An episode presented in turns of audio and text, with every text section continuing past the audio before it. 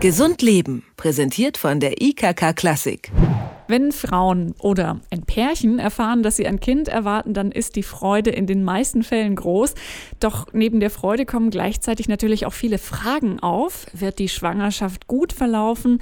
Wie wird sich meine Partnerschaft vielleicht verändern? Und vor allem, ist mein Kind gesund? Während man noch vor ein paar Jahrzehnten vieles dem Zufall überlassen musste, gibt es heute durch zahlreiche technische Entwicklungen die Möglichkeit, Krankheiten und auch Behinderungen frühzeitig zu erkennen.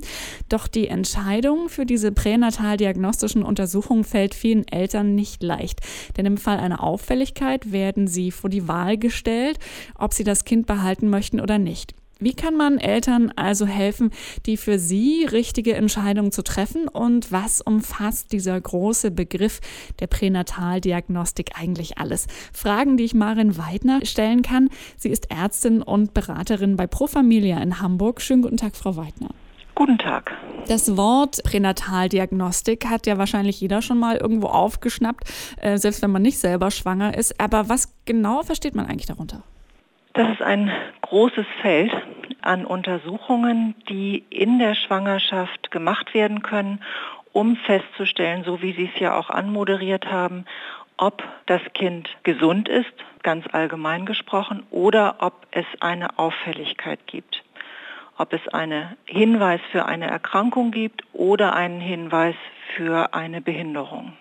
Sie haben es gerade gesagt, es gibt eine ganze Reihe von äh, Tests und Untersuchungen, die man machen kann. Woher weiß ich denn, was vielleicht nötig ist oder was ich vielleicht auch machen lassen will? Hm. Also inzwischen ist nach meinem Empfinden die Information darüber, dass es diese Untersuchungen gibt und dass Frauen darüber informiert werden, sehr verbreitet bei den Frauen, auf die diese Informationen dann auch zukommen werden, also die schwanger werden möchten oder auch überraschend schwanger werden. Und beim ersten, spätestens zweiten Besuch des Frauenarztes oder der Frauenärztin bekommen Sie die Information, dass es Untersuchungsmöglichkeiten gibt. Sie bekommen meistens schriftliche Materialien darüber und die Aussage, beim nächsten Mal besprechen wir dann, was Sie in Anspruch nehmen möchten. Welche Auffälligkeiten kann man denn mittlerweile alles feststellen? Also gibt es da eine, eine Liste, wo man sagt, das sind so die, nach denen man üblicherweise dann auch testet?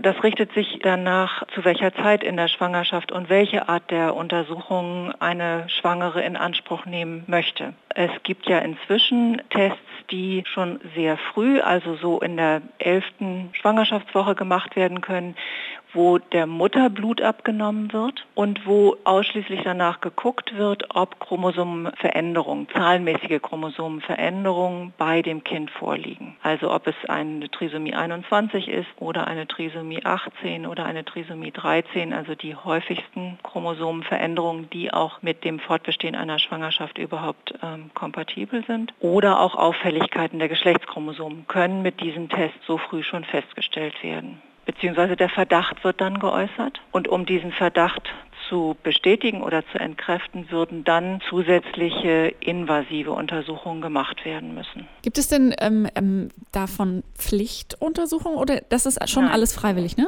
Es ist alles freiwillig. Jede Schwangere kann sich dafür oder dagegen entscheiden, wobei für viele Schwangere die Entscheidung zum Beispiel das, was dann als nächstes an möglicher Untersuchung vorhanden ist, die Ultraschalluntersuchung mit gezielter sogenannter Nackenfaltenmessung oder Nackentransparenz oder Nackenödem, wie diese Auffälligkeit beim Kind genannt wird. Die machen viele Schwangere ich beziehe das jetzt auf meine Erfahrungen natürlich aus den Beratungssituationen, die machen sie, weil sie das Gefühl haben, dass es dazugehört, dass Freundinnen das gemacht haben und dass gerade wenn sie Mitte, Ende 30 sind, sie das Gefühl haben, das gehört einfach dazu und das brauche ich, um beruhigt zu sein.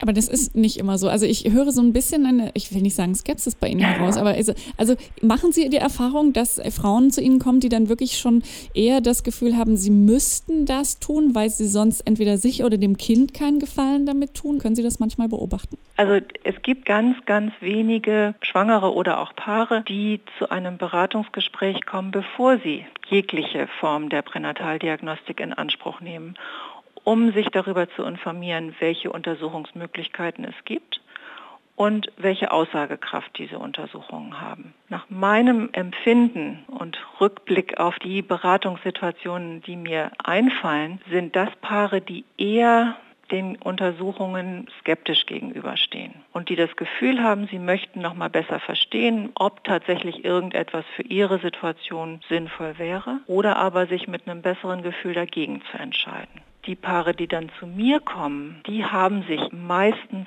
schon für die Untersuchungen entschieden und bei den meisten ist eine Auffälligkeit dann festgestellt worden. Und sie berichten nicht, dass sie das Gefühl haben, sie hätten diese Untersuchung machen müssen, sondern eher, sie gehören doch inzwischen dazu dieser Punkt, dieser Zeitpunkt, wo dann nach einem solchen Test, nach einer Untersuchung eine Auffälligkeit, wie Sie sagen, festgestellt wird. Das ist ja genau der Punkt, der die werdenden Eltern dann auch wirklich in Gewissenskonflikte unter Umständen stürzt, wo man dann diese Entscheidung auch tatsächlich treffen muss. Äh, wollen wir das Kind jetzt trotzdem behalten? Machen wir weiter? Oder brechen wir die Schwangerschaft möglicherweise ab? Unter anderem deswegen ist diese Pränataldiagnostik ja auch sehr umstritten. Es gibt viele Diskussionen um das Thema und Kritiker meinen ja, ja auch, dass ähm, eben dadurch Eltern sich möglicherweise, wenn es eine Auffälligkeit gibt, die festgestellt wurde, dann eher gegen ein Kind entscheiden, weil es vielleicht mit Behinderung auf die Welt kommen würde. Ist das ein berechtigter Vorwurf? Ich finde das ganz schwierig zu beantworten, weil ich glaube, dass es im Zusammenhang mit diesen Untersuchungen und mit einem auffälligen Befund kein richtig oder falsch gibt, sondern es gibt immer nur die ganz persönliche Umgehensweise des Paares oder der Schwangeren mit dieser Situation. Und sie ist eine, die die aller, allermeisten in eine große Krise stürzt, wenn eine Auffälligkeit da ist, von der Sie dann auch erfahren, dass es nicht um eine Behandlungsmöglichkeit geht, sondern eben, wie Sie es beschrieben haben, um die Frage, trauen wir uns zu, dieses Kind zu bekommen oder trauen wir uns das nicht zu? Und zu mir kommen eben die, die sich dann auch meistens für einen Abbruch entscheiden. Oder sie kommen, wenn der Abbruch schon stattgefunden hat. Und sie aber trotzdem, obwohl sie sich dafür entschieden haben und gesagt haben, wir trauen uns nicht zu, dieses Kind zu bekommen mit seinen ganz besonderen Anforderungen und Bedürfnissen, sind sie todtraurig. Und dabei begleite ich sie dann. Und von daher finde ich diese Frage, ist das abzulehnen oder ist es kritikwürdig, ungeheuer schwer zu beantworten. Wie kann man denn, wie können Sie denn Menschen helfen, die vor diese Entscheidungen gestellt werden? Also das, was Sie bisher beschrieben haben, das ist, es klingt sehr schwer und es klingt mhm. eben nicht nur für die Eltern schwer, sondern auch für den Menschen, der versucht, äh, jemanden in dieser Situation zu begleiten. Wie machen Sie das denn?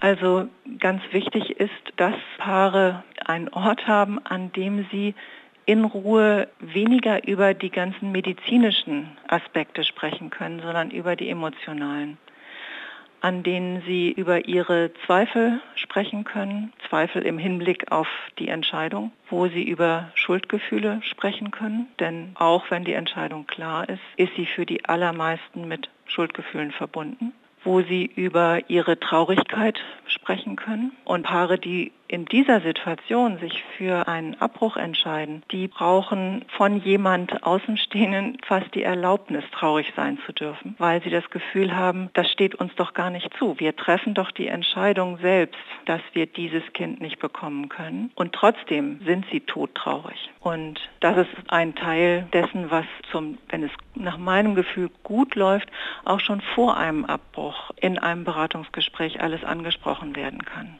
Ich versuche mit denen, die die Paare an mich weiterleiten, versuche ich zusammen mit anderen Kolleginnen dahin zu wirken, dass Paare ermutigt werden, diese Beratungsgespräche schon vor einem Abbruch in Anspruch zu nehmen. Weil alles, was sie vorher bedacht haben und alles, was sie sich vorher erlaubt haben zu denken und erlaubt haben auszusprechen, sie nicht im Nachhinein einholt mit dem Gefühl, hätten wir doch das noch bedacht oder hätten wir doch noch diesen Gedanken zugelassen. Die Entscheidung, ob und welche pränataldiagnostischen Untersuchungen man während einer Schwangerschaft machen möchte, ist für viele Eltern eine schwierige, vor allem weil sie meistens eine noch schwierigere Entscheidung nach sich zieht, wenn dann in solchen Tests Auffälligkeiten tatsächlich festgestellt werden. Wie man Eltern in diesem Prozess begleiten und unterstützen kann, das habe ich Maren Weidner gefragt. Sie ist Ärztin und Beraterin bei Pro Familia in Hamburg. Vielen herzlichen Dank, Frau Weidner, dass Sie diesen Job machen und vielen herzlichen Dank für das Gespräch. Ja, ich danke Ihnen. Gesund Leben, präsentiert von der IKK Klassik, gibt es auch zum Nachhören als Podcast.